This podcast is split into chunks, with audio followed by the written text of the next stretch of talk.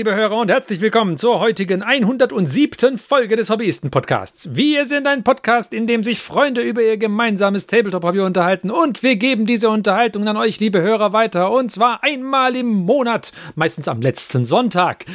Und zwar in Podcast-Form auf iTunes, auf Spotify, auf Google Podcasts oder auch auf Overcast oder Podbean oder auf unsere Webseite oder wo auch immer ihr es geschafft habt, uns anzuhören.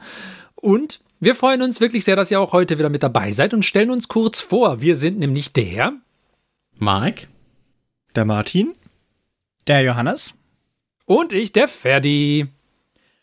Ja, was machen wir denn heute? Wir haben etwas früher im Jahr irgendwann äh, ein paar Folgen zum Rollenspiel gemacht und hatten, glaube ich, schon angedroht, dass wir zu diesem Thema zurückkehren werden. Und heute ist es soweit und wir kehren zu diesem Thema zurück. Und zwar unterhalten wir uns heute speziell übers Spielleitern, haben wir gedacht. Und ähm, äh, wir be beschäftigen uns mit der Frage, ist Spielleiten eigentlich schwierig? Und wenn ja, was ist daran schwierig? Und wenn nein, was ist daran nicht schwierig? Weiß, ähm, ja. so, solide ähm, Einleitung. Solide, solide Einleitung, Einleitung, denke ich auch. Ja, genau. Ich dachte, also, dachte, die Einleitung wäre so, ist Spielleitern schwierig? Ähm, wenn ja, und was sind die schlimmsten Spielertypen? also ja. gar nicht so, dieses glaub, Nein gar nicht anbieten. Sp Spielleitern, Spielleitern ist, glaube ich, ziemlich einfach, wenn da die Spieler nicht wären, oder? Ja, ja, ja. Genau. ja das ist ja. Jede Spielgruppe braucht einen Martin. Genau, aber wir, wir, wir, gehen, wir gehen thematisch quasi, oder nicht thematisch, sondern wir gehen ähm, äh, mehr oder weniger chronologisch durch ein Spiel äh, durch, und zwar von der äh, Vorbereitung des Spieles, beziehungsweise wenn es etwas Größeres sein darf, die Kampagne. Und dann äh, gehen wir weiter zum eigentlichen Spiel. Und ähm, wollen uns ein wenig drüber unterhalten, worauf wir da besonders achten, was aus unserer Sicht die jeweiligen Punkte sind, die uns leicht von der Hand gehen, was geht eher schwierig. Es ist so, dass ich schon viel gespielleitet habe, Johannes auch schon, ja, schon, ich weiß gar nicht, wie viel hast, ja, war schon, waren schon auch deutlich jenseits der 20 Sessions, glaube ich, die du geleitet hast, oder? Weiß es nicht mehr. Mm. Johannes also Vielleicht auch schon. ungefähr. Ja, genau. Johannes auch schon zahlreiche Spiele gemeistert hat und Martin äh, auch. Ich glaube, früher mehr als mittlerweile bei uns. Aber genau. Ja. Ja, genau. ich das heißt. Muss ja wieder vorbereiten, ne? Ja, genau. und dann, dann, dann tauschen wir uns doch mal da ein bisschen drüber aus, wie wir da so vorgehen und was die Sachen sind, die uns unserer Meinung nach das äh, Vorbereiten schwer machen und was geht einfach und so weiter. Genau. Und dann fangen wir doch auch direkt mit der Vorbereitung an. Wie bereiten wir eigentlich ähm, eine, eine Rollenspiel-Session, ein Abenteuer vor? Und da ähm, würde ich sagen, stelle ich gleich die erste Frage. Äh, Unterscheidet sich denn eure Vorbereitung, wenn ihr ein gedrucktes Abenteuer vorbereitet, von der, wenn ihr ein Homebrew-Abenteuer vorbereitet? Äh, nee. Weil, äh, also für mich nicht. Mhm. Weil ich passe es ja eh immer daran an. Also ich nehme jetzt nicht eins aus dem Internet und, oder eins aus dem Buch und tue das exakt so umsetzen, sondern meistens übernehme ich mir halt einen Teil der Story, der mir gerade halt passt an der Stelle oder, oder ja, ändere es so ab, dass es besser auf die Gruppe passt. Also von daher würde ich mhm. sagen, bisher hat noch kein Abenteuer, bei dem ich abgehalten habe, bei das ich abgehalten habe, mehr als 50 Prozent aus dem Original beibehalten. Und war das schon immer so? Ja. Okay. Ich habe es noch nie andersrum probiert. Ich weiß nicht, wie das geht. Okay. bei Martin gibt es nur Martinbräu. Ja. Äh, bei mir hat sich tatsächlich geändert, weil ich glaube, so die ersten paar Sessions, die ich damals für Starfinder gemacht habe, da habe ich mich relativ stark auch anhand von dem, wie es vorgegeben war, äh, orientiert. Also da habe ich dann eher eher quasi Regelrecherche gemacht zusätzlich zu dem äh, Dings, aber habe die ganzen Spielevents mehr oder weniger eins zu eins aus der Vorlage übernommen. Wo wir aber vielleicht auch noch dazu kommen, dass das natürlich auch stark mit der Vorlage variiert, ob das überhaupt geht. Mhm. Ähm, aber inzwischen würde ich auch sagen, dass es eigentlich keinen Unterschied mehr, mehr gibt, weil ich glaube, so ab den, dem zweiten Drittel von den Sessions, die ich bisher gemacht habe, wäre das genauso wie aktuell, wo ich immer so ein bisschen mal wieder dieses äh, Odyssey of the Dragon Lords äh, vorbereite, was zwar ein paar Sachen aus der Vorlage übernimmt, logischerweise, aber schon eigentlich ein selber gebasteltes Ding ist. Okay. Also bei mir unterscheidet sich's einigermaßen mh, hm, schon, schon stärker, ob ich, ein, ob ich ein gedrucktes Abenteuer vor mir habe oder ob ich ein oder ob ich ein Homebrew-Abenteuer vor mir habe, aber vor allem hat sich die Art und Weise, wie ich vorbereite, arg geändert, weil ich das gedruckte früher auch versucht habe, einigermaßen nah dran zu bleiben und so zu nehmen, wie es da war. Und mittlerweile gar nicht mehr. Also mittlerweile gucke ich auch, dass ich mir einzelne Sachen, wenn ich sie mag, rauspick und die übernehme, aber ähm, die meisten Sachen lasse ich links liegen. Was, wenn ich ein gedrucktes Abenteuer vorbereite, wonach ich am meisten gucke, ist, ich lese mir die Story durch, die vorgeschlagen wird. Und vielleicht gibt es vereinzelte irgendwie gute Locations oder Charaktere oder sowas, die man, an denen man sich direkt orientieren kann, die man nehmen kann. Und ähm, gegebenenfalls Monster-Stats. Aber eigentlich passe ich mittlerweile alles davon an und bin hauptsächlich noch ein bisschen an der Story, wie die, wie die sich entwickelt, interessiert. Und der Rest fliegt meistens raus. Wenn es jetzt natürlich irgendwas ist, wo man so ein Virtual Tabletop oder sowas hat, dann übernehme ich vom gedruckten Abenteuer gerne die Karten und Bildmaterial, was man eventuell mitbekommt und sowas. Aber der Rest fliegt eigentlich fort mittlerweile. Ich bin entsetzt. kein Wunder, dass das immer so derailt. Ja, kein Wunder, dass das immer so derailt, ja. würde es denn, mir. Äh, für mich jetzt als aus, aus Spielersicht, würde es denn einen Unterschied machen, sich deutlich stärker an, ich sag mal, das Source-Material zu halten? Hm. Wie, wie, wie meinst du einen Unterschied? Ja, was halt Vorbereitungszeit zum Beispiel angeht. Ja, also das würde die Vorbereitungszeit du, du, du, deutlich verlängern. ja eine Kampagne und auch, ja, also nicht nur Vorbereitungszeit, ähm, sorry, vielleicht ist es auch falsch äh, problematisch ausgedrückt. Ähm, Vorbereitungszeit und auch, ja, der Martin hat es jetzt D-Rail äh, genannt. Ähm, also die, die, die Zeit, die du in der Session brauchst, um die Leute auf ein gewünschtes Ergebnis quasi zu bringen, mhm. sage ich mal. Ob das äh, sich unterscheiden würde, wenn man das gedruckte Abenteuer nimmt, so wie es steht, meinst du? Genau. Also ich, ich glaube, das hängt aber hängt auch so ein bisschen vom Spielstil allgemein ab, eventuell. Weil ich glaube, ja. wenn, du, wenn du jetzt ein Abenteuer eher so als Dungeon Crawl spielst oder so, dann gibt es natürlich auch wenig, wo jetzt wirklich wirklich viel Abweichungen drin sind per Definition, weil ich meine, das Dungeon ist halt durch die Höhlenwände eher limitiert, sage ich jetzt mal, wie ein Dorf oder eine Raumstation. Hm. Ja, aber also wenn du es komplett so nimmst, wie es äh, wie es steht, also ja, genau, wenn es ein Dungeon Crawl ist, dann kann dann ist es natürlich wieder leichter, sich da komplett dran zu orientieren. Wenn du irgendwas hast, wo soziale Interaktion involviert ist, dann ist es wirklich schwer, komplett an der Vorlage zu bleiben, finde ich. Und für mich würde es die Vorbereitungszeit enorm verlängern, weil man sich dann beim Vorbereiten viel mehr Gedanken drüber machen müsste, ähm, oder weil, weil man viel mehr Zeit rein investieren müsste, wirklich genau zu wissen, was in dem, in dem Abenteuer drin steht. Also mhm. so. Beantwortet es deine Frage, Marc, oder? Ja, hat mich jetzt nur interessiert, also, also so rum, so rum gesagt, wenn man jetzt sagt, man, man, man fängt neu an mhm. und muss dann überlegen. Und dann ist ja schon die Frage, nehme ich jetzt was, was Vorgefertigtes mhm. oder nehme ich potenziell was Vorgefertigtes und ja, ja, das ist ja so ein bisschen wie, wie eine Präsentation, die man irgendwie vor Leuten hält, ähm, yeah. wo es im Endeffekt ja darum geht, ähm, ob man das Ding komplett auswendig lernt. Im Endeffekt. Oder ob man halt ähm, sich, sich die wichtigen Stichpunkte merkt und dann anhand der Stichpunkte und der Folien im Endeffekt oder was auch immer man als Medium hat, das haben wir dahingestellt, mhm. äh, seine eigene Story oder sein eigenes Ding halt entwickelt. Richtig. Versteht ihr, was ich meine? Ja.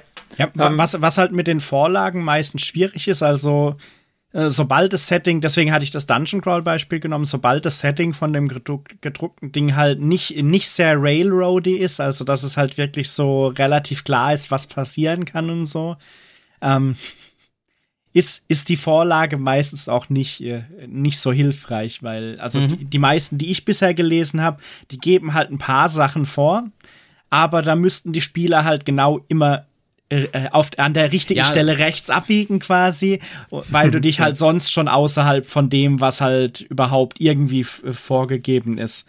Ich denke mal, was, wo das ein bisschen noch ein Unterschied ist, wir hatten einmal dieses One-Page, äh, One-Shot da gespielt mit diesem, äh, das wirklich eine DIN A4-Seite war. Mhm. Erinnert ihr euch noch, dieses mit dem Brunnen und so weiter? Da habe ich nicht mitgespielt. Ah, da hast du nicht mitgespielt, okay. Sagt mir Weil nicht so. Du warst aber dabei, Martin, oder? Weil sonst ja, wüsste ich nicht mehr dabei. Ich bestimmt. Ich war also wahrscheinlich okay, schon auch dabei. Aber okay, ich war vielleicht bei so, bei so, einem Ding, das halt auf eine Session limitiert ist oder so und was vielleicht sich so ein bisschen anbietet, wo der Einstieg auch so gewählt ist, dass es halt nicht viel Optionen gibt. Ähm, da geht es, glaube ich, gut. Und auch so zum Beispiel bei dem Starfinder-Abenteuer, das wir gemacht haben. Also so, ich glaube, die erste Session äh, war es nicht so schwer, euch auf dem Weg zu halten, denn dieses Abenteuer tendenziell tatsächlich vorgegeben hatte, mehr oder weniger. Da geht es schon ganz gut, aber ich glaube vor allem, so, sobald es mehr Sessions und länger geht und es halt nicht nur wegen den Kämpfen oder so lange dauert, wird es immer schwieriger, weil da werden die, die Möglichkeiten ja auch immer größer, die die, die Spieler haben. Vor genau, allen Dingen hat man dann auch Charakterentwicklung drin und der, genau. der Charakter entwickelt sich vielleicht in der andere Richtung als das Abenteuer, ja. Ich meine, in, in, in mhm. äh, Starfinder ähm, hätte ich mein Imperium des, äh, der Groschenheft-Romane, der erotischen Groschenheft-Romane noch weiter ausbauen können. Ja. Ähm, das finde ich schade, dass wir das nie rausgefunden ohne haben. Ohne die Hauptstoryline weiterverfolgen ist. als Ghostwriter.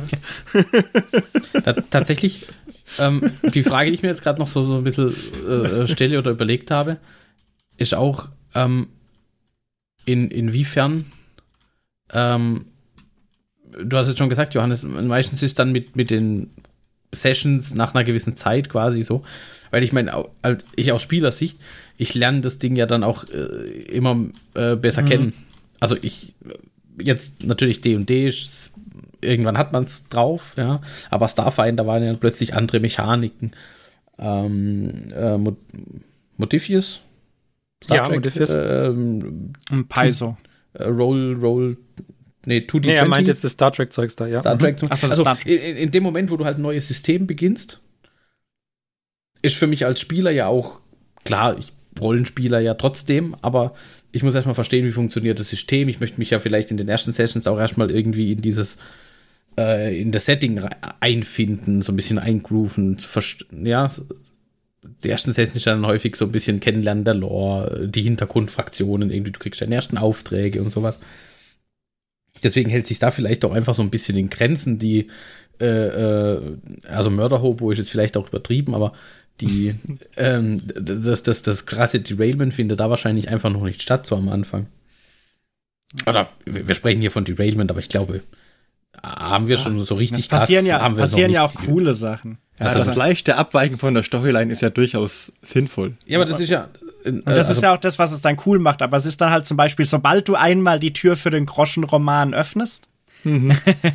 Äh, bleibt er dann natürlich auch ein Bestandteil der weiteren Sessions und dann äh, bringt er natürlich teilweise, je nachdem, was passiert ist, bring, äh, bist du ja nicht mehr so nah dran, zum Beispiel auch was, de, was an dem vorgesehen ist. Das heißt, du bist dann eher vielleicht noch an den großen Plotpoints, so wie der Ferdi meinte, er liest sich halt die Story auf jeden Fall durch, die da so vorgeschlagen wird. Und dann kannst du ja immer noch gucken, dass du irgendwie so die großen Plotpoints vielleicht irgendwie probierst, dann äh, beizubehalten, wenn es Sinn macht. Aber halt die Details sind dann, finde ich halt gerade das, was sich mit der Zeit immer weiter von der von der Vorgabe auch entfernt. Ja. Weil das ist ja auch, um hier das, das, das äh, noch mit reinzunehmen, das ist ja bei PC-Spielen auch nicht anders. Hm. Also ich habe du hast, wenn du ein Open-World-Spiel hast, dann kannst du eben nicht vorhersehen, was die Leute machen, in welcher Reihenfolge. Ähm, deswegen glaube ich schon, dass das da auch ganz gut funktioniert. Also bisher hat es auf jeden Fall immer gut funktioniert. Und wa was natürlich auch noch dazu vielleicht noch beiträgt, ist je nachdem, was du machen willst. Also wenn du jetzt zum Beispiel irgendwie eine Druckvorlage benutzen willst, weil die Story cool ist, aber ähm, du zum Beispiel schon mit, mit vorhandenen Charakteren weiterspielen willst, ist natürlich dann auch zum Beispiel passt die Idee von den Levels der Spieler, die dieses Abenteuer hat, äh, überhaupt zu den Levels, die deine Spieler gerade haben. Weil das ist ja, glaube ich, so eine Kritik, die zum Beispiel Wizards irgendwie regelmäßig kriegen, dass es ganz viele so Einsteigerabenteuer gibt, mhm. aber relativ wenige Abenteuer so fertige für, sag ich mal, die zweite Hälfte der, der D&D-Levels von 10 bis 20 oder so. Ja, klar, weil die auch schwer sind zu schreiben, diese, diese Abenteuer. Ja, klar. Also das, ja.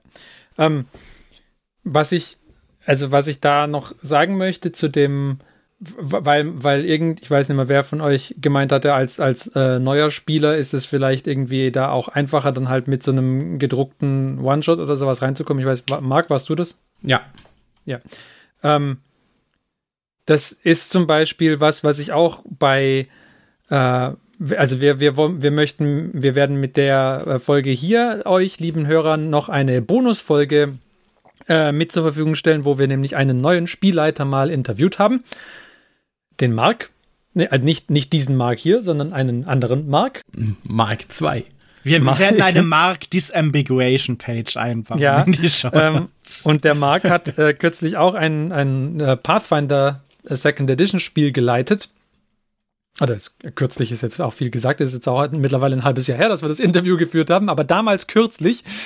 Und ist da so auch rangegangen, wie ich zum Beispiel als neuer Spielleiter auch an die Sache rangegangen bin, nämlich du liest dir das Abenteuer komplett durch und dann versuchst du es einfach Schritt für Schritt abzuarbeiten. Und das äh, funktioniert prinzipiell bei One-Shots und wenn die einigermaßen Dungeon-Crawlig sind oder sowas, bei den, bei den Einsteigerabenteuern funktioniert das eigentlich auch gut. Und dann, wenn aber die Spieler signifikant Wahlmöglichkeit und Einflussmöglichkeit auf die Welt bekommen, dann funktioniert es halt einfach nicht mehr so gut und dann mh, hm, würde ich es auch nicht mehr so vorbereiten. Genau. Und äh, als, als, äh, als ich noch recht neu war beim Spielleitern, habe ich halt, war ich halt einfach der Ansicht, ich nehme die gedruckten Abenteuer, weil wenn ich mir da ein gedrucktes Abenteuer kaufe, dann muss ich mir keine Gedanken mehr darüber machen, ob ähm, das Abenteuer an sich gut ist, da kann ich mir einfach sicher sein, dass das Abenteuer schon gut, schon gut sein wird und dann kann ich mich darauf konzentrieren, wie meine Performance so ist und was ich da draus machen möchte. Das war, das war damals so meine Denke. Das sehe ich mittlerweile komplett, aber 100% anders. Okay.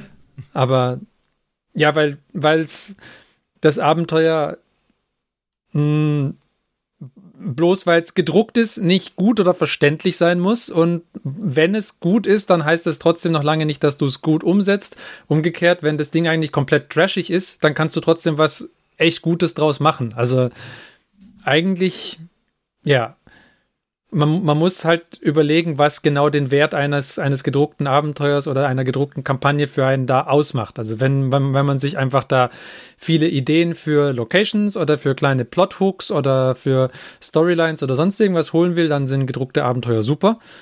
Wenn man sie aber nimmt, weil man der Meinung ist, ich kann das eins zu eins spielen und dann habe ich weniger Vorbereitungsaufwand, weil das ist ja alles schon für mich gemacht, dann liegt man halt falsch, finde ich. Also es ist die, der, die Ersparnis beim Vorbereiten ist für mich, so, also für unseren Spielstil und für mich überhaupt nicht gegeben. Wir, wir spielen ja jetzt, oder jetzt aktuell machen wir gerade Pause, aber als wir gespielt haben, haben wir die letzte Zeit nicht mehr auf einem Virtual Tabletop gespielt, sondern nur noch äh, erzählend. Das heißt, die ganzen Materialien, die ich einem gedruckten Abenteuer entnehmen könnte, bringen mir alle gar nichts mehr. Und dann, ähm, ja, dann ist es, dann ist es für mich dann zum Schluss viel anstrengender gewesen, mich da irgendwie einzuarbeiten, in was das Abenteuer oder, oder eine Kampagne genau von mir möchte und in welcher, in welche Richtung man die auch ein bisschen vielleicht lenken muss. Ähm, ja, da ist, da ist es einfach viel mehr Aufwand, als wenn ich mir selber was überlege weil ich dann halt auch viel besser die Möglichkeit habe, drauf zu reagieren. Das heißt, der, der, Stress ist viel schlimmer, ähm, die Leute irgendwie on track zu halten, als zu sagen, ja, dann improvisiere ich halt. Genau, weil dann, dann hast du ja, was, was auch ist, dann hast du ja irgendwie vielleicht mal den Fall, also entweder du hast tatsächlich eine Kampagne, wenn du sie, jetzt, jetzt vermischen wir auch schon Abenteuer und Kampagne, aber wenn es ein Abenteuer ist, dann hast du es wahrscheinlich komplett gelesen, hoffentlich, und, äh, und weißt, was da passieren soll. Und wenn, sobald die Spieler ein bisschen von dem, was du vorher gedacht hast, abweichen, was sie machen werden. Und sie werden definitiv davon abweichen, wenn es nicht irgendwie bloß ein Dungeon Crawl ist, der linear irgendwie durch fünf Dungeon, durch, durch fünf Zimmer durchgeht oder sowas. Ähm, dann, dann bist du ständig am überlegen, ja, okay, wie kriege ich es jetzt wieder dahin zurück und wie.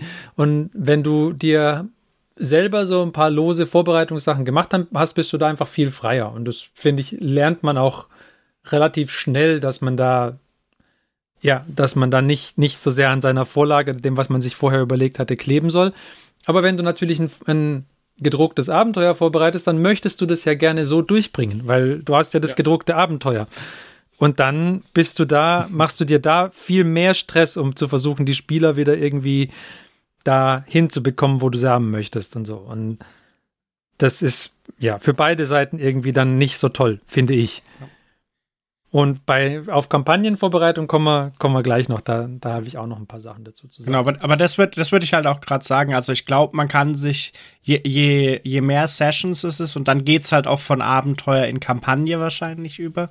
Ja. Ähm, je mehr Sessions sind, desto weniger bringt einem halt eine detaillierte Vorlage, sage ich. Richtig, mal. richtig. Weil, weil für, wie, wie du gesagt hast, für so einen One-Shot oder vielleicht auch zwei und drei Sessions, je nachdem, wie schnell auch gespielt wird, ähm, da schafft man es vielleicht schon noch genauer einer Vorlage zu folgen. Also das fand ich zum Beispiel bei Starfinder, so die ersten zwei Sessions, wo es so relativ klar war, was passiert. Und, und eben auch noch nicht so viel von der Welt erkundet war, dass man einfach auf Ideen gekommen ist, wilde Sachen zu machen oder so. Äh, da war es noch relativ einfach, aber je mehr du dann halt auch weißt, was das Setting ist und so, desto mehr hast du ja dann auch Ideen als Spieler, was du jetzt gerne machen würdest in der Welt. Genau. Und du kannst es ja, du schaffst es ja als Spielleiter, bei einem, bei einem einzelnen Abenteuer schaffst du es ja auch relativ gut, den, den Ton von dem Abenteuer so vorzugeben, dass das klar oder dass relativ klar ist, was die Spieler tun werden, weil ja, weil es halt nur ein Abenteuer ist und weil sie da noch nicht so sehr die Möglichkeit haben, selber ihre, ihre Möglichkeiten der Einflussnahme zu formen oder sowas. Und spätestens dann, wenn es aber mehr als eine Session ist, wenn, wenn ein bisschen Interaktion mit der Welt oder so dazukommt, dann wollen die Spieler ja da auch selber irgendwie ein bisschen, bisschen formen, wie genau sie auf die Welt Einfluss nehmen und mhm. wie sie, mit wem sie interagieren wollen und mit wem nicht und so weiter. Und dann, dann wird es schwierig. Und dann ja, mach, können wir auch direkt ein bisschen zu Kampagnen rüberspringen. Dann ist es halt einfach ein Problem, wenn du ich meine, so ein, so ein Kampagnenbuch ist irgendwas zwischen 150 und 500 Seiten stark. Ja? Ähm, auch mehr, glaube ich, aber das, das sind so die, die ich irgendwie kenne. Ähm, mhm. Und das 500 Seiten, die 500 Seiten starke Kampagne äh, durchlesen und danach noch wissen, was drin vorkommt, das, ja, also mache ich mittlerweile nicht mehr, weil ich nicht die Zeit dafür habe und sie mir auch nicht nehmen will. Aber ich behaupte auch, es gibt wenig Leute, die das irgendwie können, dass sie das Ding von vorne nach hinten durchlesen und dann Bescheid wissen, was da wo passiert und welche, welche Events wann wichtig sind und wo man die Leute äh, hinbringen muss und wo man aufpassen muss und so weiter. Und da ist es so, dass es mir, dass es mich dann einfach stresst, wenn ich irgendwie an einen Punkt kommen, wo die Spieler irgendwas machen möchten, wo ich noch nicht weit genug nach vorne gelesen habe zum Beispiel und deswegen nicht so genau weiß oder mich nicht genau daran erinnern kann, so, ah, scheiße, jetzt wollen sie mit dem, mit dem Typ da reden, der hat irgendeine Relevanz in der Story, ich erinnere mich, aber ich weiß gerade nicht mehr was genau. und dann kannst du ja aber auch nicht sagen, ja, okay, gut, nee, das äh, geht jetzt nicht, der, der ist gerade nicht da, sondern das, oder kannst du schon, aber das ist halt auch eine schlechte Lösung, dann finde ich. Und dann improvisiert man halt und hat halt das Problem vielleicht, dass man irgendwas improvisiert hat, was so gar nicht nachher zu der Story passt. Ich meine, meistens. Das, das heißt, du musst halt viel, einen viel größeren Überblick haben, wenn du nahe dran bleiben willst. Vor allem, wenn es halt wirklich so personengebundene Sachen sind, weil das ist ja, glaube ich, auch was, was, was bei, gerade bei diesen Kampagnenbüchern oder bei diesen größeren Abenteuerbüchern ja manchmal auch der Unterschied ist, ist halt, wie genau die Story überhaupt probieren vorzugeben. Also ob es eher so, so sehr lose ist, also es gibt so, so fünf große Events, die da passieren. Und äh, dafür gibt es dann halt vielleicht so eine Sammlung an Sachen, die du machen könntest, um dieses Event zu machen. Oder ob sie wirklich so gestrickt sind, dass eigentlich es eine große Story gibt und sie erklären, nur genau den Happy Path sozusagen von Anfang des Abenteuers bis du hast den Drachen besiegt oder so. Genau. Ähm, weil Ja. ich finde, das ist zum Beispiel für mich ein großer Unterschied zwischen zum Beispiel vielen von den Wizards-Büchern, wie jetzt irgendwie Storm King's Thunder oder so, Mhm. und eher diesen Adventure Paths von, Paizo. Äh, von Paizo, die es zumindest bei Starfinder gab. Ich glaube, die gibt's aber auch fürs normale Pathfinder. Ja, ja, das ist ein, Die heißen, glaub ich, genauso, Paizo-Konzept. ne? Ja. Die heißen Adventure Paths immer. Genau, weil da ist, gibt's halt immer diese drei- oder sechsteiligen Serien und das heißt, du hast dann nicht ein großes Buch, sondern du hast dann potenziell so, ja, Paperback-Stärke, also keine Ahnung, wie viele Seiten die haben. Ähm, Ja, die werden Stück. insgesamt, insgesamt werden Insgesamt sie nachher werden auch auf die, eine gleiche, ähnliche Menge auf die haben. gleiche Seitenzahl kommen, diese, die du bei Wizards auch hast, denke ich mal. Ja. Aber ja. Genau, aber du hast halt da dann eher noch so dieses Ding, okay, du weißt aber auch, wenn du jetzt den ersten Adventure Path nur hast oder den ersten Teil, dann musst du dir auch erstmal zum Beispiel keine Gedanken machen, würde ich jetzt im Nachhinein sagen, aus der Erfahrung von denen, die ich für Starfinder da gelesen habe und denen, den wir gespielt haben. Du musst dir dann zum Beispiel nicht die Gedanken machen, habe ich jetzt bei irgendeiner Person was vergessen, was später wichtig wird. Weil Mhm. du weißt halt, selbst wenn du nur diesen Teil, diesen ersten Teil von sechs gelesen hast, weißt du eigentlich, dass alle Infos, die du rausgeben kannst und so, dass die halt auch drin sind in diesem Teil. Das heißt, du hast nicht so wie bei manchen von den Büchern dann das, dass du halt selber wissen musst, ah, hätte ich mir jetzt diese Person noch angucken müssen, weil in den großen Plotpoints stand er irgendwo mal dabei. Ja. Und du hast halt, finde ich, auch, ähm, du kannst natürlich auch bei den gedruckten Sachen, wenn du, wenn du an diesen Punkt kommst, ähm, und, und halt irgendwie dann improvisierst und dann nachher merkst, ja, okay, gut, das passt jetzt nicht zu dem, was in der Story passiert, dann hast du natürlich auch wieder äh, zwei Möglichkeiten, nämlich entweder du gehst zu deinen Spielern und sagst, hier, äh, wir müssen das Redconnen, das äh, ist anders gewesen, kann man machen. Ist auf Dauer auch nicht toll, aber es, wenn das ein, zwei Mal passiert ist, ist es jetzt auch nicht weiter schlimm, finde ich.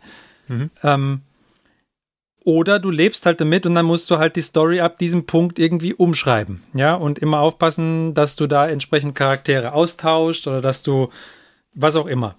Ähm, und das wird halt auch einfach anstrengend mit der Zeit, weil du dann relativ viel Sachen dir merken musst, was jetzt sich, was bei dir sich anders verhält, als es eventuell in dem gedruckten, in der gedruckten Kampagne ist und so weiter. Dam- Damit, bist, damit bist du ja im Endeffekt auch schon bei deiner eigenen Kampagne.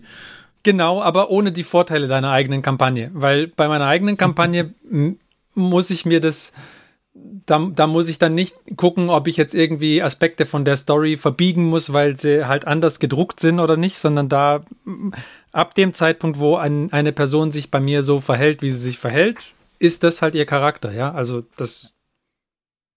Du musst dann halt muss aufpassen, dass der, der Wizard of Waterdeep, den du, der, bei dir dann plötzlich zum Freund der Spieler wurde, nicht eigentlich der Erzbösewicht ist, wie er Zum Beispiel solche Sachen, ja. so.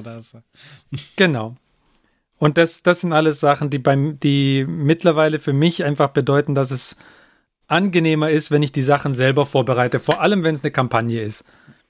Wenn es irgendwie so ein, so ein One-Shot ist, dann kann man das schon mal nehmen. Ja, dann hast du irgendwie einen netten Plot und, und ein paar Locations und dann, das ist doch, das ist doch nett. Das kann man, ein einzelnes Abenteuer kann man da auch ganz gut überblicken.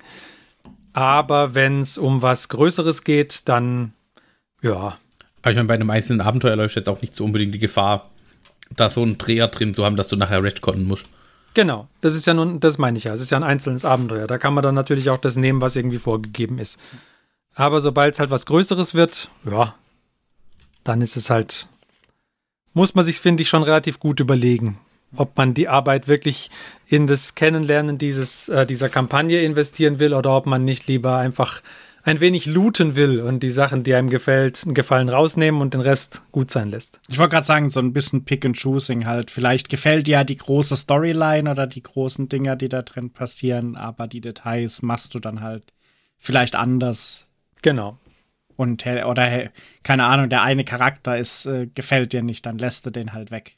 Ja, Wie, es gibt keinen Typ, der seinen Drug verloren hat. Enttäuscht. ja. Genau, aber jetzt, ähm, äh, ich hatte hier auch noch die Fragen äh, aufgeschrieben, also was bevorzugen wir? Ich denke, es ist klar geworden, dass ich mittlerweile das Homebrew ganz arg bevorzuge. Weiß nicht, bei euch? Also ich, ich würde sagen, also ich, ich bin da nicht so hart.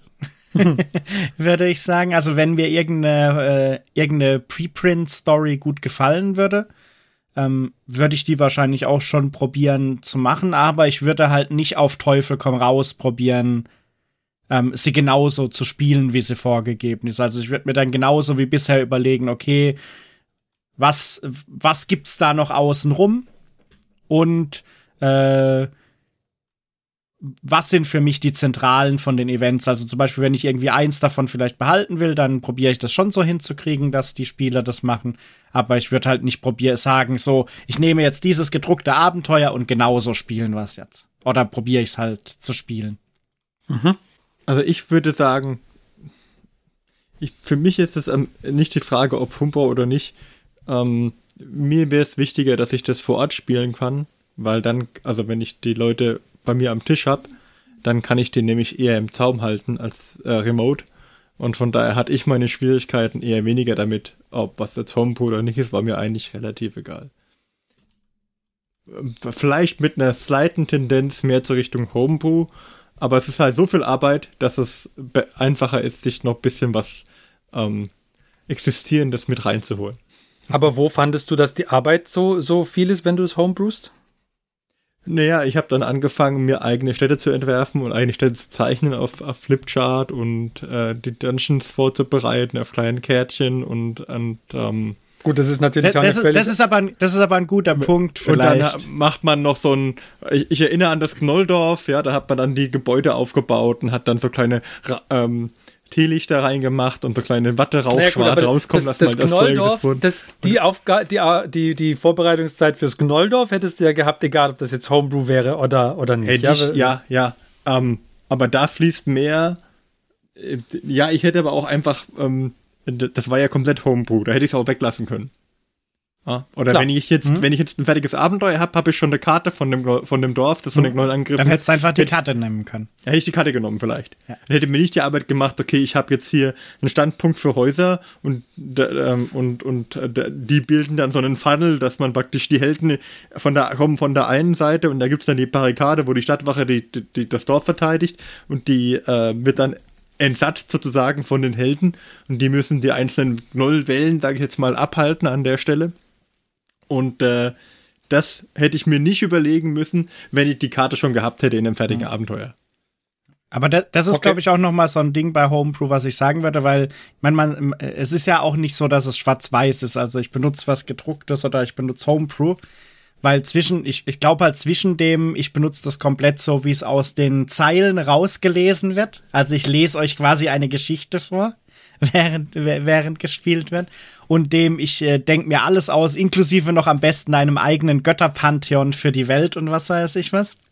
Ähm, da gibt's ja genug, äh, auch genug Zwischenstellen. Zum Beispiel, wie bei dem Knolldorf-Beispiel, hättest da jetzt irgendwo eine gute Karte gegeben, die du gesehen hast, dann hättest du ja auch die Karte einfach nehmen können. Ja. Aber ich meine, ich habe natürlich auch Spaß dran, das vorzunehmen. Ja, du hattest natürlich auch Spaß dran und vielleicht war das Knolldorf halt ja. so auch viel cooler, wie einfach eine fertige Karte auszudrucken und dann zu verwenden oder so. Aber, aber die Option wäre ja auch bei Homebrew da, dass du dich nicht komplett, komplett alles from scratch machst, sondern halt nur die verschiedenen Sachen halt quasi remixed oder anders zusammenfügst. Ja. Aber da sind wir natürlich auch wieder an dem Punkt, dass es ja, der, der Spielstil macht natürlich auch einen großen Unterschied, ja. Also ich, bei den Sachen, die ich in letzter Zeit gemacht habe, haben wir ja so gut wie keine Materialien gehabt. Hm. Ja. Ihr habt ja manchmal irgendwie ein Bild von einem Monster bekommen, aber ansonsten, oder, oder von einem Magic-Item, wenn ich eins rausgegeben habe. Aber ansonsten hm. habt ihr ja, habt ihr ja da so gut wie keine, kein Kartenmaterial oder kein, ähm, ja, eigentlich überhaupt nichts bekommen ja. irgendwie. Das, das heißt, das wir hatten doch nichts. Ja, wir hatten ja nichts.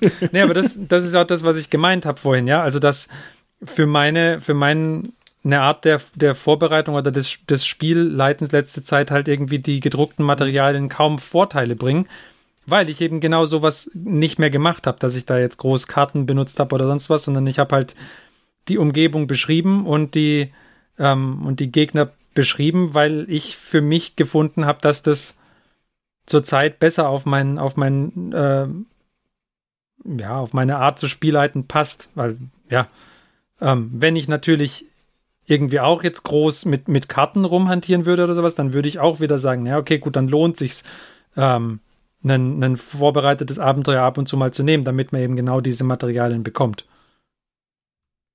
Also das, ja. ja. Es kommt natürlich dann auch auf den Spielstil und auf den, auf die Art, wie man das Spiel leitet, an. Das wäre aber zum Beispiel vielleicht auch was, wo die Hörer äh, nach der Folge kommentieren könnten, weil mhm. ich glaube, bei uns hat sich ja zumindest in der Gruppe, weil wir ja die gleiche Kerngruppe meistens sind beim Spielen, hat sich halt auch ein gewisser narrativer Stil, würde ich jetzt mal äh, sagen, herausgebildet. Ja.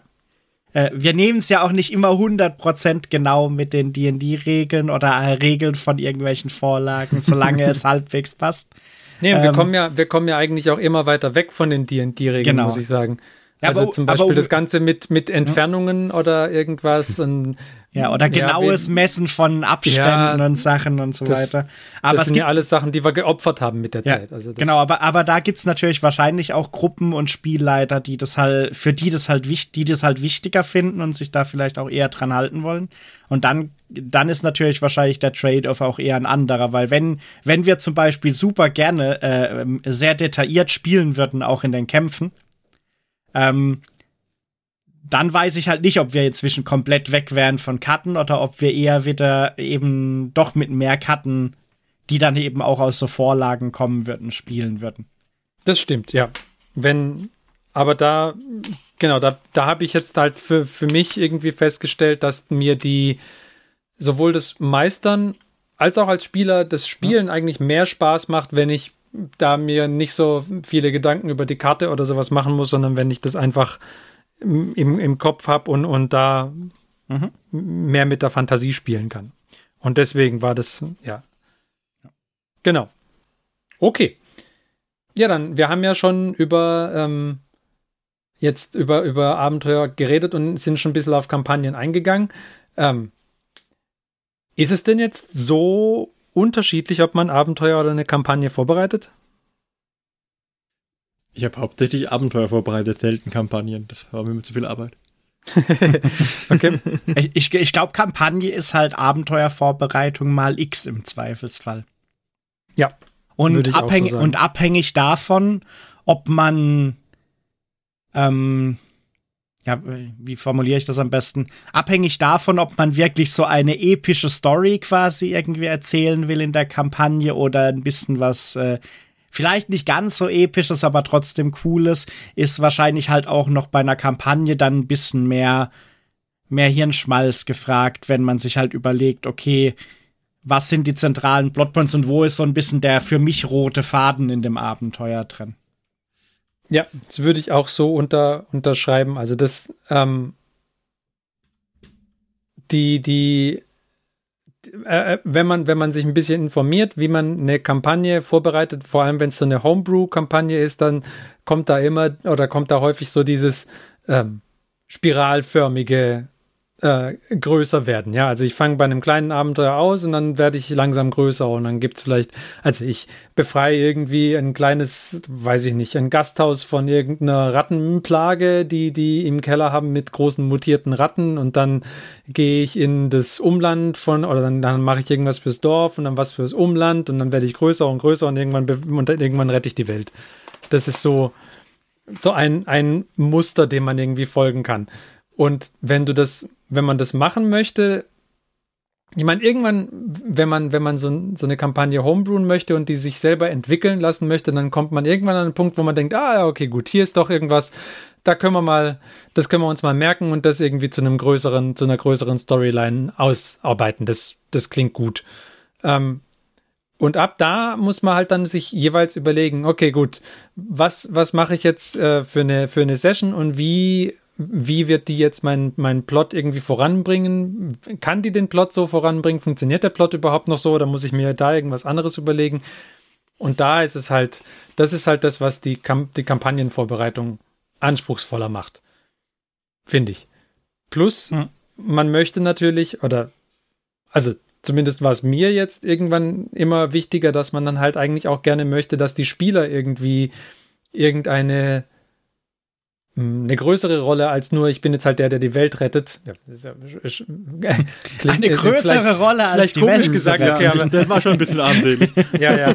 Nee, äh, nee, nee. Ähm, er ist der, der, der, dass die Spielercharaktere auf, auf andere Weise noch mit der Welt irgendwie verwoben sind, als nur, dass sie jetzt halt irgendwie ähm, reingesetzt werden, um, um äh, irgendwas, äh, irgendwas in Ordnung zu bringen, was da schief läuft. Ja, also das ist halt cool, wenn, wenn sie irgendwie selber noch ein bisschen investiert sind in die Welt, ja, also Versteht Achso, mein, du meinst so eine Verbindung mit der Hintergrundgeschichte. Genau, wenn es irgendeine noch. Verbindung gibt. Und die, das eine, ist ja auch eine was, höhere Motivation als nur. Ja, nicht unbedingt, ja, vielleicht eine höhere Motivation als nur das oder, oder durch die Hintergrundgeschichte irgendwie mit der Welt verbunden oder was weiß ich was. Jetzt, wo, meinst, wo man. Ja? Wenn ich von der Insel bin, die gerade im Meer versinkt. Zum Beispiel. Hm, okay. Genau. Und das, das ist ja auch was, was man dann bei so einer, bei so einer Kampagne irgendwie ganz gut machen kann. Vor allem, wenn man sie selber gemacht hat, dann mm, sagt dir der Spieler, ja, ich komme von hier und hierher und dann denkst du dir, ah, okay, gut, das merken wir uns mal und vielleicht äh, verschlägt dich halt irgendwann mal der Weg dahin oder es stellt sich irgendwann raus, oh, um Himmels Willen, da äh, brennt gerade dein, dein Dorf ab oder sonst irgendwas oder das wird angegriffen oder deine Insel ist kurz davor unterzugehen oder was auch immer. Und das ist ja eigentlich eine ganz coole Sache dann, wenn, wenn du das dem, dem Spieler bieten kannst und wenn es auch nicht völlig aufgepfropft wirkt, ja. Also wenn, wenn sich's ein bisschen so aus der, äh, aus der, aus der Story, die erzählt wurde, heraus entwickelt hat. Oder wenn du halt zumindest so Punkte auch anbieten kannst, die, wo es dann, wo du dann später vielleicht einen Callback hinmachen kannst. Oder sowas, also, genau. so, so ein bisschen wie bei diesen Telltale Adventures, wo es dann immer dieses, wenn du eine Entscheidung triffst, bla bla bla, will, will remember that, äh, als Einblendung gibt, dass du halt irgendwie am Anfang irgendeiner so Karawane geholfen hast und dann kommst du halt irgendwie dann irgendwann nach X-Sessions wieder in eine andere Stadt, wo, äh, wo irgendwie einer von der Karawane dann irgendwie verwoben ist. Das ist dann halt auch was, was finde ich so eine Kampagne dann cool macht, selbst wenn es eigentlich ja jetzt nichts Riesiges ist, was du da einbauen musst, damit das funktioniert.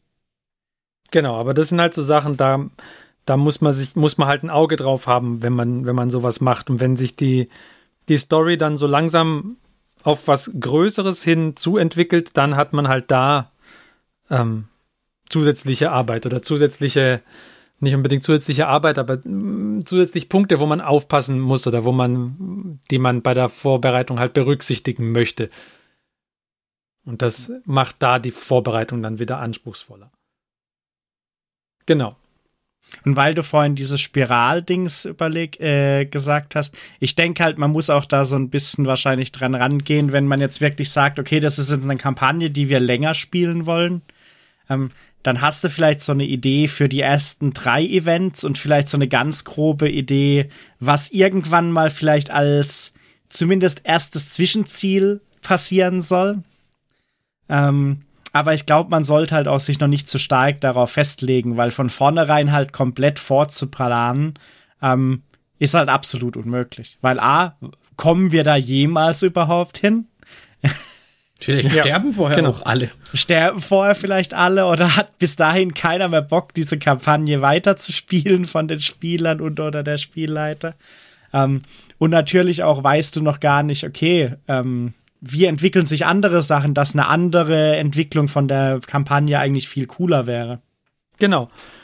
Und auch, auch dass du da, ja genau, dann, dann du kannst, du kannst ja die Kampagne dann auch in eine andere Richtung irgendwie treiben ja. oder sowas. Und kannst Weil, auch, du kannst dann auch ein Gefühl dafür bekommen, ja, okay, was, was wollen, ich meine, man kennt seine Spielergruppe sowieso irgendwann, aber es heißt ja auch nicht, dass diese Spielergruppe immer identisch spielen möchte. Vielleicht stellt sich irgendwie raus, so, ja, okay, dieses Mal haben sie sich Charakter gemacht, die eher äh, die Probleme auf, durch soziale Interaktionen lösen möchten, als dass sie, die, dass sie die Probleme durch Kampf lösen möchten. Oder diesmal haben sie sich irgendwie so und so viel Diebe und Ganoven in die, in die, äh, in die Party reingeholt und haben jetzt eher Bock, sowas wie so ein, so, so ein Heist-Movie oder sowas aus, aus manchen Abenteuern zu machen, als dass sie jetzt irgendwie Lust haben, da mit gezückten Klingen irgendwie loszurennen. Und das kannst du ja dann auch viel besser einarbeiten. Das ja. ist halt beim gedruckten Abenteuer oder beim, bei der gedruckten Kampagne schwierig, weil die natürlich auch irgendeinen bestimmten Ton, irgendein bestimmtes, irgendeine bestimmte Art der Problem Problemlösung bevorzugt. Und dann, Und ich finde es jetzt zum Beispiel auch nicht zwingend schlechter, wenn zum Beispiel eine Kampagne zwar am Stück irgendwie gespielt wird, im Sinne Kampagne dann eher, dass du halt die gleichen Spieler und Spielercharaktere vielleicht drin hast. Mhm. Aber dass halt die Kampagne vielleicht eigentlich eher eine Aneinanderreihung von mehreren Abenteuern ist, die aber in sich eigentlich dann abgeschlossen sind. Außer mhm. dass du vielleicht halt so, ja, so Easter Egg-mäßig halt vielleicht dann mit der Zeit ab und zu immer mal wieder Cross-Referenzen hast, indem sie halt wieder einen treffen, der im ersten Abenteuer schon irgendwie eine Rolle gespielt hat oder so. Genau. Weil es muss ja auch nicht jedes Abenteuer quasi so, so den epischen Ding haben, dass die ganze Kampagne eigentlich über 15 verzweigte Storystränge dann zu einem finalen Bosskampf mehr oder weniger am Ende hinleitet, wenn die Leute Level 18 sind oder keine Ahnung, oder Level 20. Ja. Ja. Und du hast natürlich auch ganz andere Möglichkeiten, äh, die, die Spieler, also wenn du es homebrewst, hast du auch ganz andere Möglichkeiten, die Spieler irgendwie Beziehungen zu Personen da ähm, aufbauen zu lassen. Also wenn du irgendwas hast, wo, wo irgendwann so eine harte Entscheidung getroffen werden muss, ja, helfe ich jetzt dem oder helfe ich jemand anderem, dann kann, kann ich klar, wenn ich ein gedrucktes, eine gedruckte Kampagne habe, das irgendwie vorsehen. So hier, also da werden die Spieler sich entscheiden müssen. Und es kann auch für manche Spielergruppen total gut funktionieren. Und wenn aber meine Spieler halt die eine von den beiden Personen sowieso nicht leiden konnten, warum auch immer, dann, dann ist es die Sache mit der harten Entscheidung irgendwie dahin. Ja, und während, ich höre da irgendwas raus, aber ich weiß ja nicht. Nee, überhaupt nicht. Aber ich weiß gar nicht, was du meinst, ey. Weißt was du meinst, Alter. aber äh, überhaupt, was ist das mit meinem Truck? Ja. genau. Ähm, Lieb wunderbar. Ich, ich, kann, ich kann das halt ähm, man kann es halt ein bisschen steuern dann auch oder ein bisschen gucken, so, okay, gut, also ich möchte irgendwann in meiner Kampagne eine, die Spieler vor Entscheidungen stellen, aber im Moment habe ich offensichtlich noch nichts Gutes zwischen, zwischen dem sie sich entscheiden, entscheiden müssen. Ja, okay, dann, dann lassen wir es halt noch ein bisschen laufen, vielleicht kommt es später. Ja, ja die, also Spieler, das, die, die, müssen, die, Spieler müssen ja auch investiert sein, sage ich mal genau. in Anführungszeichen und nicht nur genau, söldnermäßig. Wir, oh, wir sind als Abenteurergruppe angeheuert worden, um die Welt zu retten, sondern Genau. Dann, worüber wollten wir denn noch reden?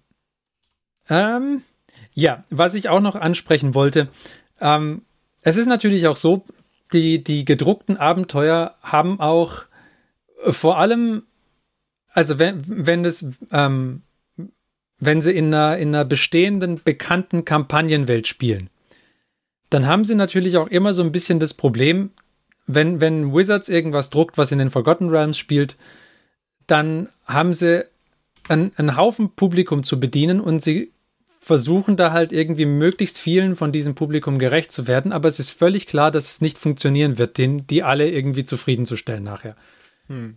Die, den, wenn wir jetzt wieder das Beispiel Storm King's Thunder nehmen, ähm, der, der Plot, der Plot, der da drin war, den glaube ich nicht, dass ich euch in, in, ihn in seiner Gänze irgendwie zum Ende der Kampagne hin erklären konnte. Ja, also Einfach weil uns da ein Haufen Forgotten, Forgotten Realms Law auch gefehlt hatte. Wie, wie funktioniert die Ordnung bei den Riesen in den Forgotten Realms und was, was passiert, wenn diese Ordnung umgestoßen wird und so weiter und so weiter.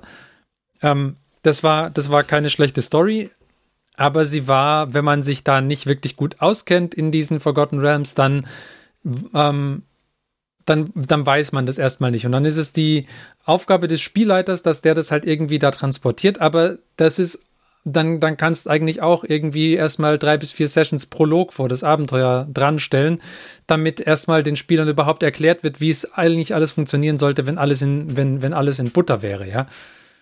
Und das, ähm, das ist ja auch nicht das, was da passieren soll, irgendwie. Und das, das ist, finde ich, ein Problem, was es da auch häufiger gibt, ja, dass da ähm, zum einen möchtest du Spieler unterschiedlichen Levels irgendwie zufriedenstellen. Das mal zum einen, dann, oder meistens gibt es ja trotzdem irgendwie auch harte Levelvorgaben, dann ist es halt wieder nur ein Abenteuer für Level 3 bis 10. Ähm, okay. Und dann spielt es aber auch in der Spielwelt häufig, die halt irgendwie zum einen Leute hat, die da schon seit 30 Jahren in dieser Spielwelt spielen oder länger und zum anderen Leute hat, die gerade ihr erstes Abenteuerbuch kaufen. Und denen beiden was Interessantes und Passendes zu bieten, ist halt schwierig. Das ist noch so was anderes, was, finde ich, bei den Kampagnenbüchern halt ein Problem ist. Da würde mich in, oder bei, was ich zumindest bei den Wizards-Sachen bisher ein Problem fand, da würde mich mal interessieren, wie, ich habe noch bis jetzt noch keinen Paizo Adventure Path gelesen, ob das da deutlich besser oder anders gelöst ist oder nicht. Also da, da wäre ich gespannt, aber das weiß ich nicht.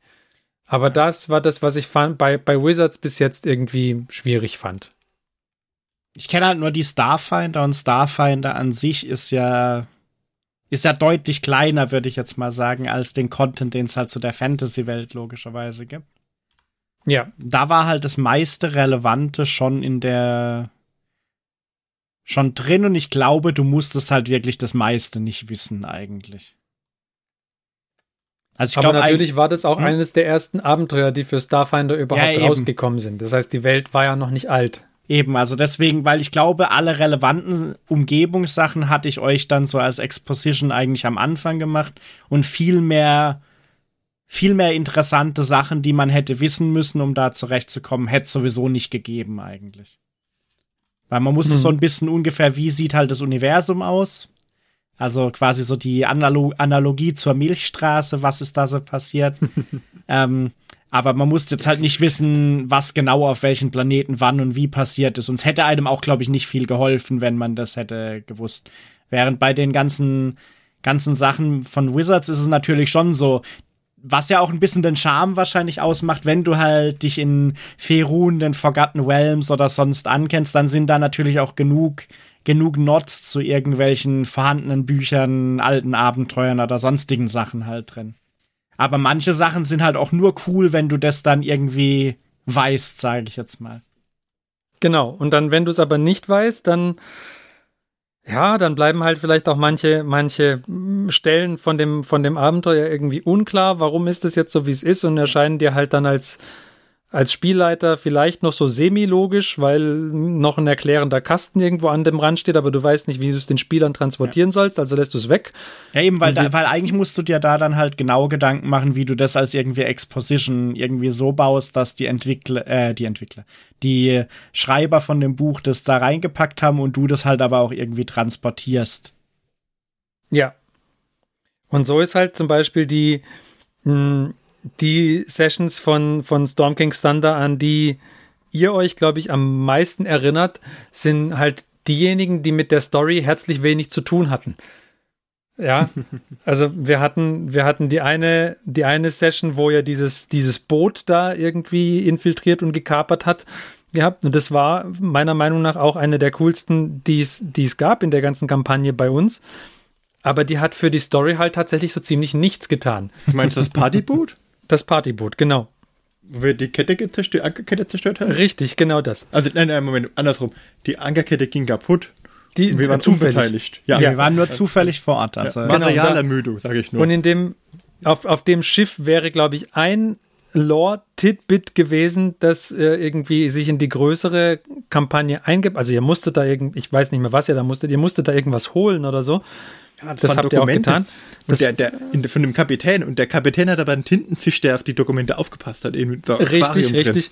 Und dieser Was haben wir denn mit dem gemacht? Haben wir, den mit, haben wir mit dem gesprochen? Speak nee, ich glaube nicht. Nee, ne? Aber dieser Tintenfisch wäre das einzige gewesen auf diesem Schiff, was irgendwie tiefere Relevanz gehabt hätte, eventuell für die ganze Geschichte. Und das war das aber auch blöd. das einzige, wo ich halt irgendwie nicht in der Lage dazu war, euch mehr dazu zu sagen, weil, weil klar war, dass euch da und mir auch im Wesentlichen da einfach ein Haufen Forgotten äh, Realms Lore fehlt, um da tiefer einzutauchen. Also war er halt einfach da, der Oktopus. Und war halt so. Der hatte einen tiefen Hintergrund, okay. Der hätte Hintergrund gehabt, ja, ja. Good to know. also ab jetzt wird jeder Oktopus verhört. ja, ja aber dann, pack aus, packst du jetzt aus. Ist das nicht so ein bisschen auch dieses äh, Suffering from Success, was du da einfach hast? Als, als Wizards of the Coast? Also, vielleicht, ja. Stellt euch mal vor, die bringen ein Abenteuer raus, gänzlich losgelöst das spielt in ihrer Welt, also Forgotten Realms oder, oder Schwertküste oder wo, also wo auch immer, ja. Und das hat irgendwie nichts von dem drin, was sie quasi sich als, als Welt, als mhm. Lore von ja, dem genau. ganzen Ding aufgebaut haben. Richtig, das kannst du ja vergessen. Das, das, das will, will doch keiner, keiner kaufen. Nee, natürlich. Das ist das, was ich gemeint habe. Sie versuchen ja, oder sie müssen ja versuchen, da einen Haufen unterschiedliche Parteien zu bedienen, ja. Sie haben Neulinge, die irgendwie reinkommen und dieses Abenteuer als erstes Abenteuer spielen oder die, die Forgotten Realms vielleicht von, von einem Baldur's Gate PC-Spiel kennen, aber das war's auch. Ähm, und sie haben aber Leute, die halt irgendwie seit 30 Jahren äh, in den Forgotten Realms Rollenspiele machen und die beiden irgendwie mit einem Abenteuer abholen und zufriedenstellen, ist halt schwierig. Ja, und uns wird halt potenziell für den Spielleiter dann halt eventuell schwieriger, weil wenn du halt ja dann eine Party Richtig. hast, die sich halt besser auskennt, dann kannst du halt viele Sachen, die sind dann halt einfach klar oder du musst nur irgendwie einen Mini-Hint einbauen, damit sie dann denken, ah, natürlich. Mhm. Und wenn nicht, dann musst du dir halt eher überlegen, okay, wie kann ich da an geschickten Stellen Personen oder sonstiges Zeug platzieren, um überhaupt vielleicht die Möglichkeit zu haben, da was zu transportieren. Aber dann hängt es natürlich immer noch ab, springen die Spieler überhaupt dann darauf an. Richtig. Also befragen Sie jemals irgendeine der Personen, die man sich ausgedacht hat, die da was erzählen könnte oder so. Richtig. Und das ist, das ist, finde ich, auch eine der Sachen, die bei gedruckten Abenteuern insgesamt am schwierigsten ist, solche Hintergrundsachen irgendwie, irgendwie den Spielern halt mitteilen, ohne, ohne einen Lore-Dump zu machen, also ohne irgendwie jetzt groß herzukommen und sagen, so, okay, jetzt erzähle ich euch eine halbe Stunde lang die Geschichte von dieser Welt und dann wisst ihr, worum es geht. Ähm, sondern das irgendwie in das, in das Spiel mit einfließen lassen, in die Geschichte mit einfließen lassen. Und wenn sie es an der Stelle nicht gefunden haben, auch nicht schlimm, dann machen wir es woanders rein und so weiter. Diese, äh, diese Eventualitäten irgendwie klären, das ist das, was ich zum Beispiel schwierig finde. Mhm. Was ich bei gedruckten Abenteuern noch deutlich schwieriger finde als, ähm, als bei Homebrew-Sachen. ich glaube, der Unterschied ist, der Unterschied ist halt, dass bei einem Homebrew musst du halt solche super solche Sachen, dann kannst du ja im Zweifelsfall einfach weglassen, weil da musst du ja nichts einbauen, wo du irgendwie eine gezielte Exposition vielleicht brauchst, Richtig. um bestimmte Seite, äh, Sachen zu machen. Weil in einer gewisser Weise ist ja, wenn du das dann selber platzierst von, bei so einem Produktevent, da ist ja dann auch, dass du ein bisschen, bisschen halt homeproofst für den Aspekt, den du gerne vermitteln willst. Richtig. Aber bei einem, bei, einer, bei einem gedruckten Abenteuer bin ich da schon eher an äh, bestimmte hm. Punkte gebunden, wenn ich es halt so spiele, wie es steht, wo ich, ja. wo die Spieler irgendeine bestimmt, irgendein bestimmtes Wissen haben müssen. Ja. ja. eben, weil wenn die Hierarchie der Riesen halt eine Rolle spielt oder so irgendwas, dann muss da halt auch irgendwie die Möglichkeiten theoretisch dann probieren einzubauen, dass man das halt auch rausfinden kann, wenn man es jetzt nicht weiß. Ja. Genau. Und das ist dann, ist dann halt auch schwierig eventuell, weil dann musst halt gucken, okay, dann darf ich sie eigentlich nicht weit, weiterkommen lassen in der Geschichte, bevor sie halt vielleicht eine der drei Varianten genutzt haben, um an so eine Info zu kommen, weil natürlich ist es dann vielleicht auch relevant, damit die, die coolen Lore-Events, die da dann passieren, irgendwie als Bosskampf oder als Zwischendings, dass die halt auch cool sind. Richtig. Und das ist, das finde ich, leitet auch so ein bisschen über zu einer, zu einer anderen Sache, die ich schwierig finde. Und ich möchte jetzt auch, ich weiß nicht, wenn unter unseren Hörern irgendjemand ist, der gerne mal Spielleiter machen möchte, dann, dann möchte ich ihn um Himmels Willen nicht davon abbringen. Es ist eine, eine coole Erfahrung, macht es auf jeden Fall. Und es ist nicht so schwer. Ja, man kann, nee. man wächst, man wächst da auf jeden Fall gut rein.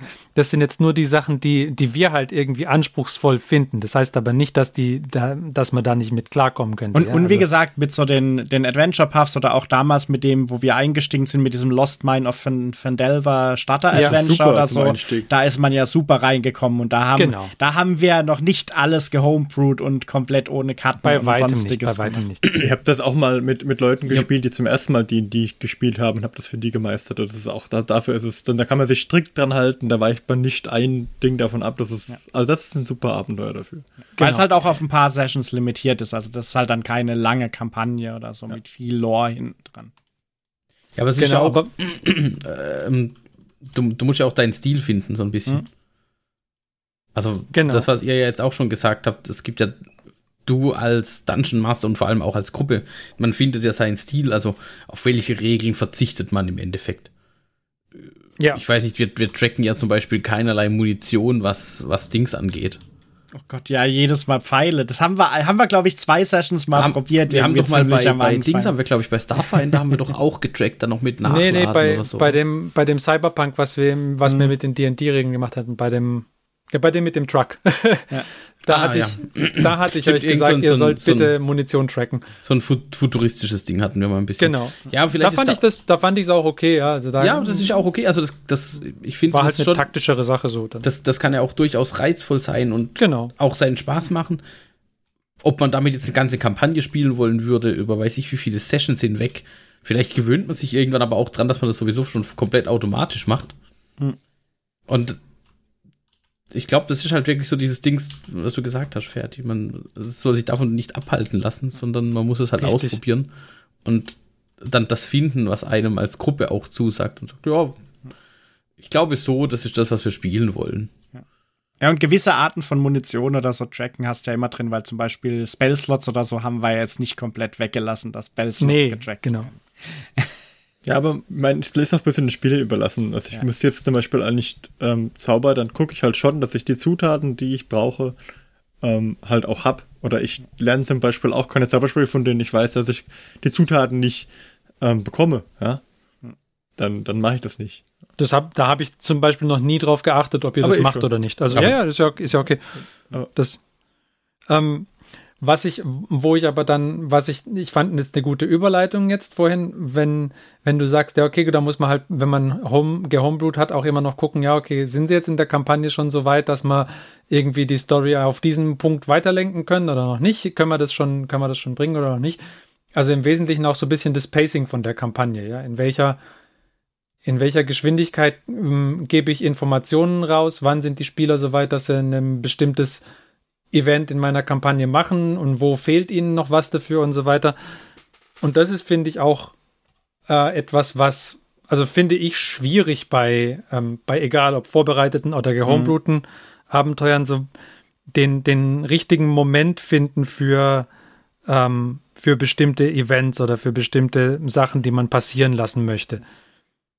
ja, und, ich, und halt das Pacing wirklich aktiv zu steuern. Genau.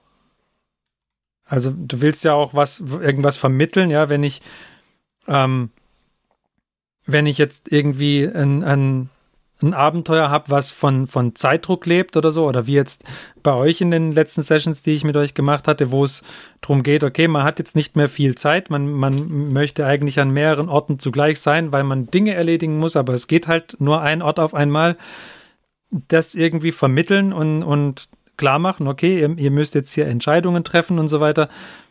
Hm, und den richtigen Zeitpunkt finden, ab wann man da auch zu diesem, zu diesem Zeitdruckspiel hin möchte, das finde ich zum Beispiel anspruchsvoll. Und vor allem, dass es dann halt auch nicht zu, ja, zu, äh, zu krass wird vom Stress oder dem, dem, dem, wie du die Leute nervst. Du möchtest den Spielern irgendwie zeigen, okay, ihr, ihr müsst hinne machen, ihr könnt, ihr könnt jetzt nicht äh, trödeln und es könnte durchaus sein, dass irgendwo schlimme Dinge passieren, weil ihr jetzt irgendwo anders seid, aber du möchtest ihnen natürlich auch irgendwie einen Ausweg lassen, ja. Also es, es soll ja, es soll ja schon eine Möglichkeit für die Spieler geben, zu handeln, ja, und, und, und die, die Probleme, die es in der Welt gibt, irgendwie zu lösen. Darum, darum geht es ja. Also normalerweise machen wir ja kein völlig dystopisches Spiel, wo es völlig egal ist, was du machst, ist sowieso alles Kacke. ähm, ja, wir haben noch Sondern, kein Powered by the Apocalypse Spiel. Ja, vielleicht, ja, vielleicht wäre das mal was, ja. Ähm, aber, aber dann halt irgendwie da ähm, Zeitdruck vermitteln, äh, den, den Spielern zeigen, dass man, dass es, dass es um was geht und dass es, dass man nicht trödeln kann, aber ihnen trotzdem irgendwie ähm, sie halt nicht stressen oder sowas und äh, das alles irgendwie unter einen Hut zu bringen, das finde ich, finde ich nicht einfach.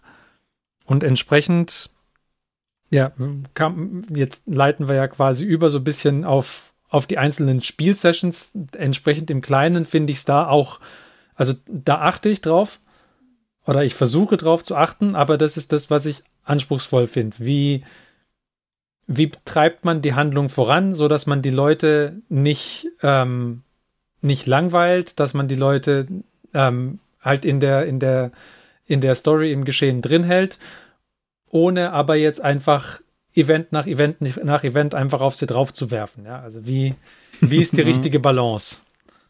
Das ist, das ist äh, nicht einfach, finde ich.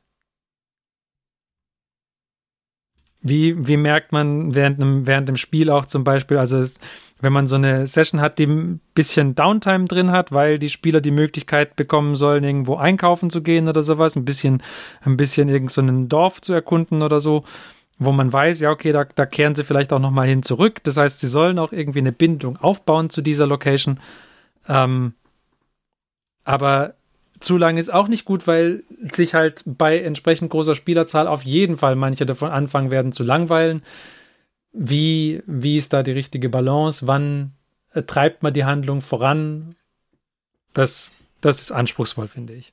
Aber da haben wir jetzt auch keine guten Tipps, was man da am besten machen kann. Da muss jeder für sich ja selber so ein bisschen rausfinden, was für ihn gut funktioniert. Nö, nö, ich. Genau, ich, ich wollte auch keine Tipps geben in der Folge, sondern wir wollten ja ein bisschen bisschen einfach nur rausarbeiten, ist, ist es eigentlich schwierig, ein Spiel zu leiten und wenn ja, was davon ist halt schwierig. Da habe ich auch keine guten Tipps. Also das, ja, und das mit der Story vorantreiben, finde ich, äh, ist halt so, merkst halt, äh, finde ich schon einen krassen Unterschied mit der Erfahrung und so der Pro, äh, also so eine Dungeon Master. Weil wenn, wenn man jetzt mal unsere Spiele nimmt, okay, wir haben äh, noch kein gutes Gefühl, obwohl wir jetzt schon lang D&D spielen aber ich glaube, wir haben alle äh, insgesamt noch kein gutes Gefühl dafür, wie wann man wie am besten so Story vorantreiben, manchmal vielleicht einbaut.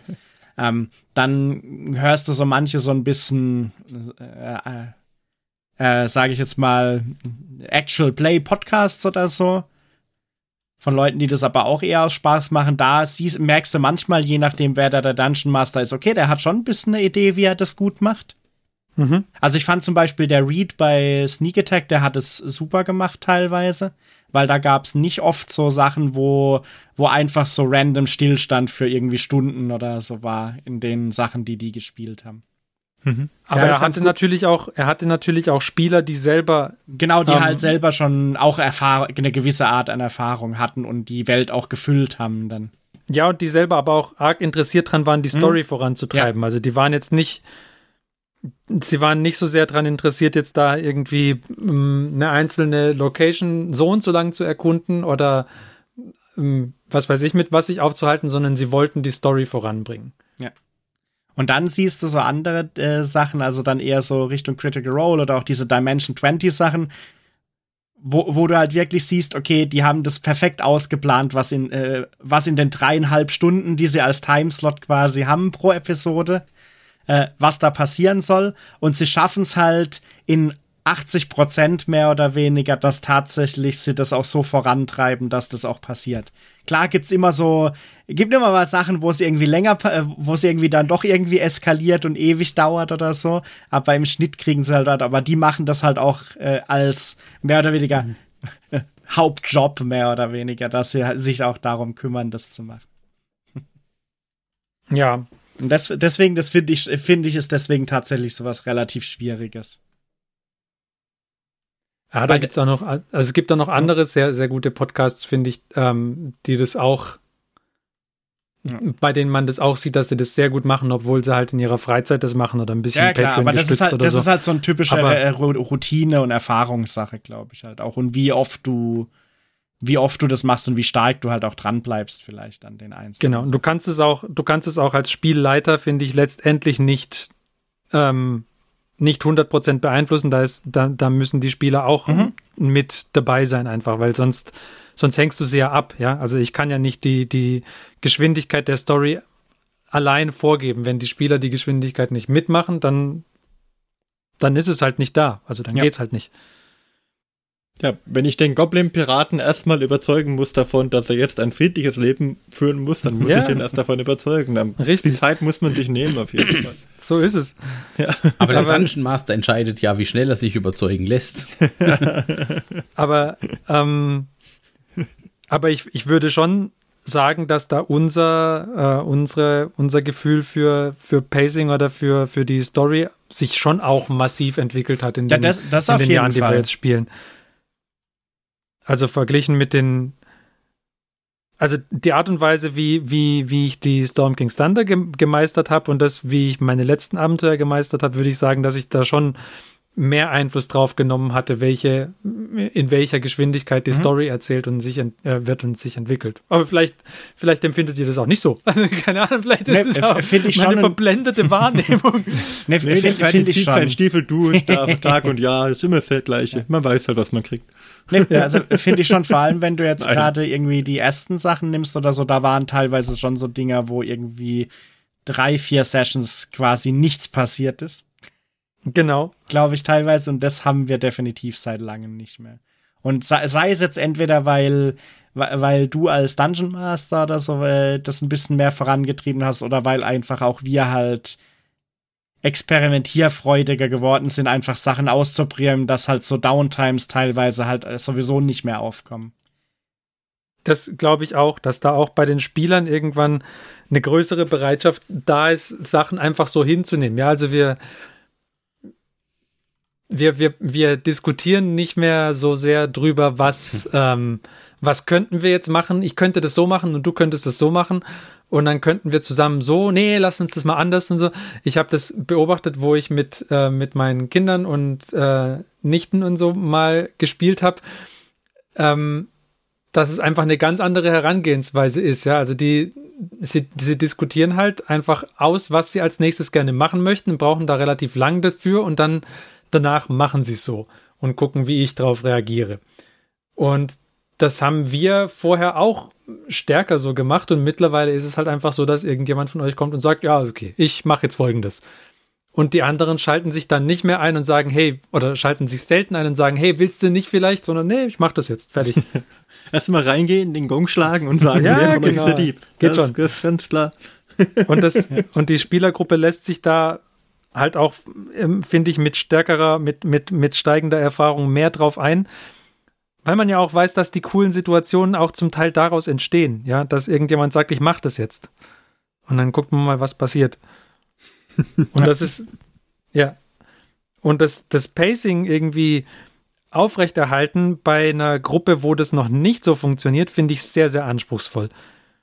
Weil, wenn, wenn du halt das irgendwie an, in einer langen Spielsession gemacht hast, also du spielst, was weiß ich, vier Stunden lang, sechs Stunden lang und, und die Hälfte der Zeit wird darauf ähm, verwendet, dass man diskutiert, was man alles tun könnte, ohne dass man irgendwas tut dann ist es halt einfach sehr ermüdend. Für, sowohl für den Spielleiter, für den noch weniger eigentlich, als auch für die Spieler.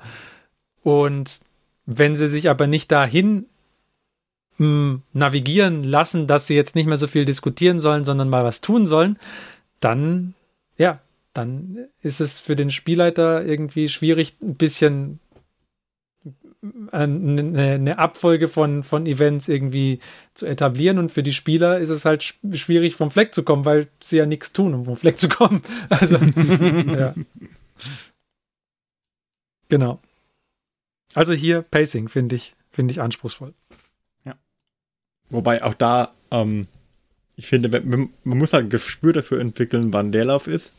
Und dann halt einfach gucken, dass man nochmal Knochen hinwirft. Also wenn jetzt die Spieler es gibt einen Punkt in einem Abenteuer, den du dir vorgenommen hast, ob das ist selbst geschrieben oder äh, vorgefertigt ist, und du musst den erreichen.